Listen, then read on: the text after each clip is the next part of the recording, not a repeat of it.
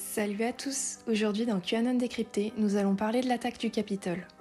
La période affrontant Donald Trump et Joe Biden au titre de président des États-Unis a été plus que mouvementée en cette fin d'année 2020. Le Parti démocrate arrive très rapidement et dangereusement en tête face au Parti républicain qui est certain de continuer sa gouvernance avec un second mandat.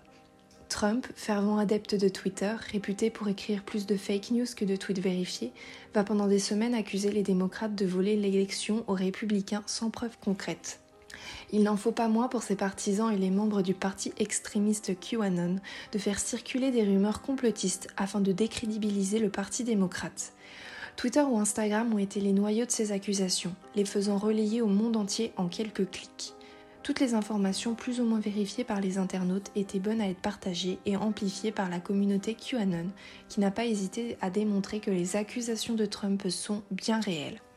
Pour citer un exemple, un homme certifiant travailler dans des bureaux de vote a laissé courir la rumeur que des bulletins pro-Trump étaient jetés à la poubelle. Pourtant, il a été vérifié que cet homme ne figurait sur aucune liste des inscrits dans ses bureaux.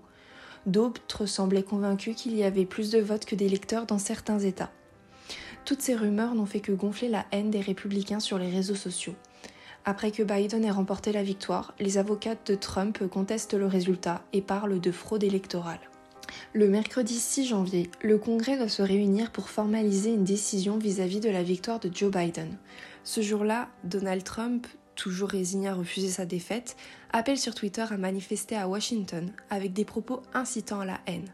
Dans un tweet, il écrit Soyez là, ce sera sauvage. Des milliers de manifestants, dont les membres de QAnon, répondirent à l'appel, et très vite, le Capitole est envahi. Parmi eux, un homme se faisant appeler QAnon Shaman, vêtu d'une peau de bête, portant des cornes et maquillé aux couleurs des États-Unis, s'est largement fait remarquer. Une purge numérique, c'est ce qu'ont décidé de faire Twitter et Facebook suite à cet assaut. Le compte de l'ancien président Donald Trump a été définitivement supprimé pour éviter de nouvelles incitations à la violence, comme l'indique Twitter. Dans le passé, Donald Trump récoltait régulièrement des messages d'avertissement du petit oiseau bleu afin de combattre les fake news qu'il propageait, notamment concernant l'élection.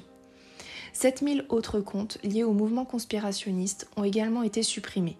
On imagine que les réseaux sociaux ont été de puissants moteurs pour tous ces acteurs afin de discréditer avec un grand intérêt le pouvoir démocrate. Cependant, ils ont aussi été en défaveur de ces émeutiers qui ont pu être identifiés grâce à leurs comptes.